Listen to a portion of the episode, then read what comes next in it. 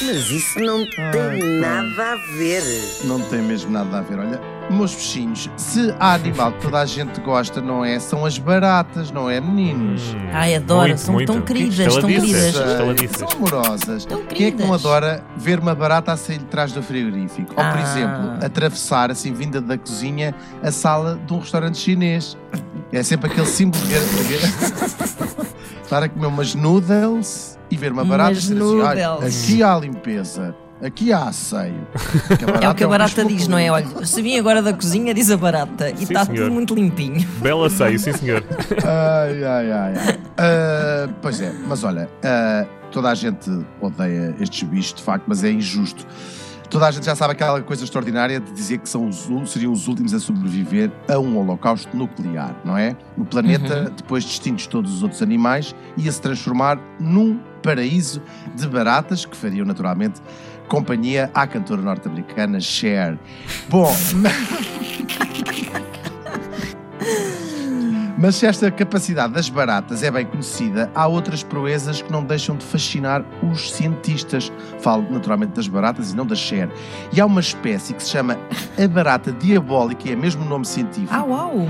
A barata diabólica. A barata diabólica. Diabólica, sapatinhos de veludo. Epá. Só me lembrei agora. Bom, é um bicho que mede, imaginem, cerca de 2 centímetros e que vive nas florestas da costa oeste dos Estados Unidos.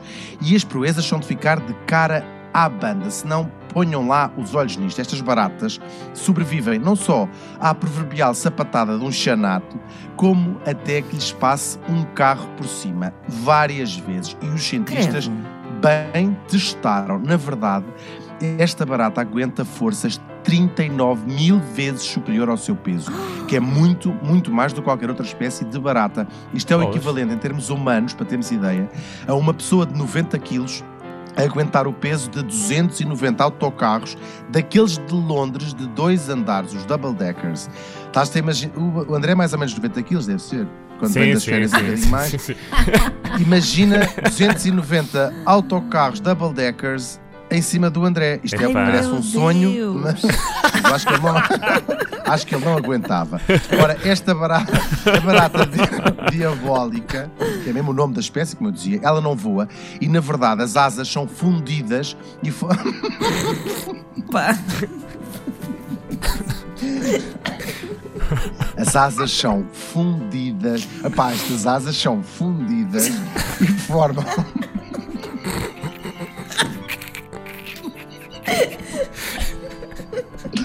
E formam. Sim. Formam. E formam. Onde é que eu ia? E formam uma fortíssima caixa. Porquê que eu não li isto antes? Bom. E formam uma fortíssima carapaça, também chamado exoesqueleto. Olha.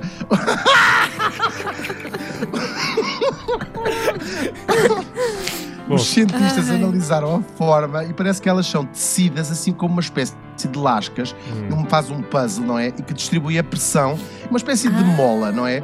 A evolução é uma coisa maravilhosa. Isto tem uma razão de ser, é que a maior parte das baratas voadoras, vive umas, só uma- umas poucas semanas, sabiam isto? As baratas Ah. correntes vivem poucas semanas. Estas Ah, chegam a sabia. durar entre, pois é, interessante, entre 7 a 8 anos, ou seja, mil anos, se fôssemos comparar ainda com, com, com os seres humanos. E por isso têm de se adaptar contra riscos que as espécies mais efêmeras naturalmente não Ah, têm. claro, Porquê é que claro, claro, faz sentido. É, é muito engraçado. Pois é, é, interessa porque os cientistas já estão a estudar naturalmente forma de usar estas formações do exoesqueleto destas baratas em aplicações industriais, em, em materiais de, de nova geração, tipo molas para compressores, essas porcarias que a gente não percebe nada. Enfim, eles dizem, os cientistas, que E confiam. as asas também não podem dar a. As asas também podem dar ideias, que essas asas fundidas. Elas têm as asas todas fundidas. Não estás a ajudar, É o segredo. É o segredo da barata. A barata As, diz As- asas, as asas todas todas fundidas.